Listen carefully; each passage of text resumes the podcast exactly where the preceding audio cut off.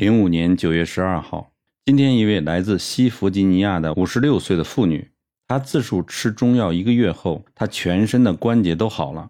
她先生吃中药以后，两个月体重下降到一百九十三磅，原来体重是二百六十五磅，血压和血糖全部正常。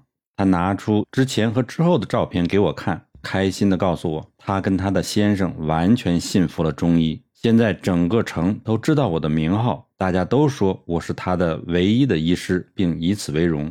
他还告诉我，他儿子就在美国最大的西药厂做事。他每次闻到妈妈在煮中药的时候，就抱怨说没用。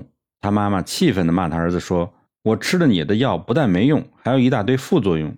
现在吃中药，痛全消失了，连身体也变好了。你居然不替妈妈高兴，还说风凉话，你这书是白读了。”在这个家庭，父母都信中医，儿子偏向西医，于是有一场中西医大战。这位病人今天还问了我个问题：他有一位邻居的小孩，五岁，左半身已经瘫痪，目前无法治疗。我告诉他，起因必然是打疫苗造成的。像小儿麻痹疫苗，不单是造成脑瘤和血癌等的副作用，有的会造成半身瘫痪。我可以尽力试一下，能够帮助多少尚不可知。真是要命。